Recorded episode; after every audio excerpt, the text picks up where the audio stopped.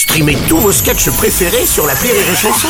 Des milliers de sketchs en streaming, sans limite, gratuitement, gratuitement sur les nombreuses radios digitales Rire et Chanson.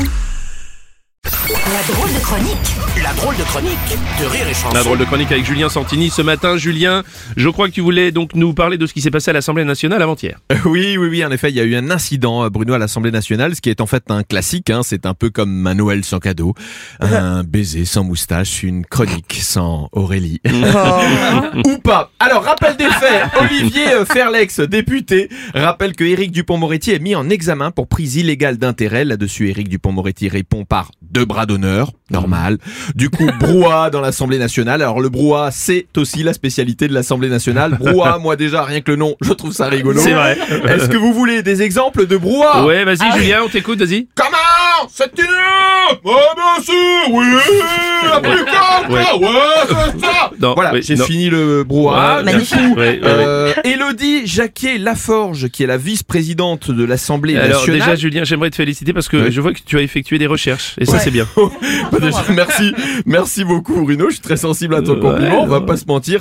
J'entends souvent Rire et Chanson dire dans les couloirs, ouais, Santini, euh, ça bosse pas beaucoup.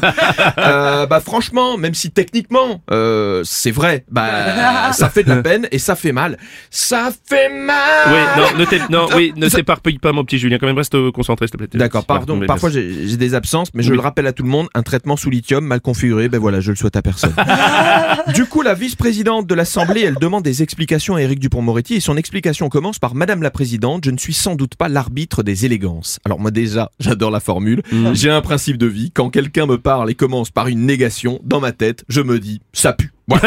Tu vois, c'est tous les gens qui disent Ah, mais moi, je ne suis pas raciste. Bon, ah ben t'es raciste. Voilà. C'est ma théorie. Bon bah alors je suis désolé de te couper mon petit Julien mais c'est c'est c'est pas toi qui hier m'a dit justement que dans la vie tu étais quelqu'un de bien parce que t'étais pas raciste justement. Non mais c'est vrai, sauf que moi c'est différent. C'est bon Ouais, ok, Je peux continuer Ouais, vas-y. Non mais non mais je demande parce qu'il faut me prévenir parce que si en m'attaquant aux autres, au final on s'attaque à moi, eh ben je change de braquet. La prochaine fois, je m'attaque à moi et du coup Bon, là Voilà. j'avais marqué Non mais c'est parce que j'avais marqué phrase complexe, besoin de simplifier, mais le matin avait déjà pointé le bout de son nez si vous voyez. Eh oui, oui, Qu'est-ce bah, que bah, je bah, bah, bah, bah. Attends Julien recentre-toi mon petit loulou. Mon petit loulou, mais Oui. carrément, on se croirait chez Tata Burger.